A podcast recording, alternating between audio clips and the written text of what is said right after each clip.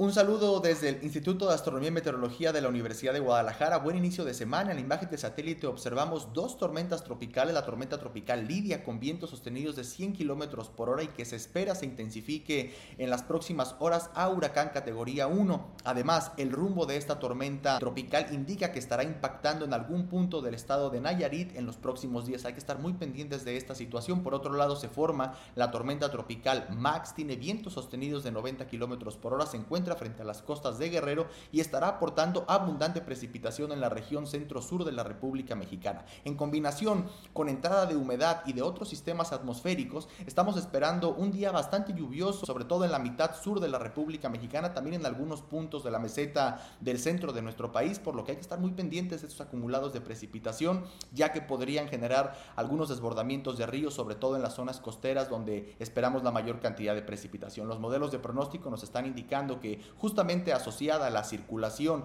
de estas dos tormentas tropicales, los mayores acumulados estarán en los sectores del centro, también en la costa del Pacífico mexicano, en los estados de Sinaloa, Nayarit, Jalisco, Michoacán y Guerrero, con acumulados puntuales superiores a 30 milímetros y localmente pueden ser incluso mayores. Para el día de hoy por la tarde, aquí en el área metropolitana de Guadalajara, esperamos temperaturas máximas entre 22 y 23 grados Celsius, bastante fresco debido a la cobertura nubosa que vamos a tener. Algún chubasco, alguna llovizna intermitente es probable, sobre todo la segunda mitad de la jornada, tiempo muy similar prácticamente en todo nuestro estado, más fresco hacia los altos y hacia el norte del estado, poca radiación solar el día de hoy y donde esperamos los mayores acumulados de precipitación es hacia la región sur, hacia zonas montañosas, lagunas y la costa norte del estado de Jalisco. Para el día de mañana muy temprano amanecemos con alguna llovizna intermitente en algunos puntos del área metropolitana de Guadalajara, condiciones muy similares hacia la costa, zonas montañosas también hacia el norte del estado con temperaturas bastante frescas. Hay que seguir pendiente de la y de las actualizaciones de estos dos sistemas tropicales.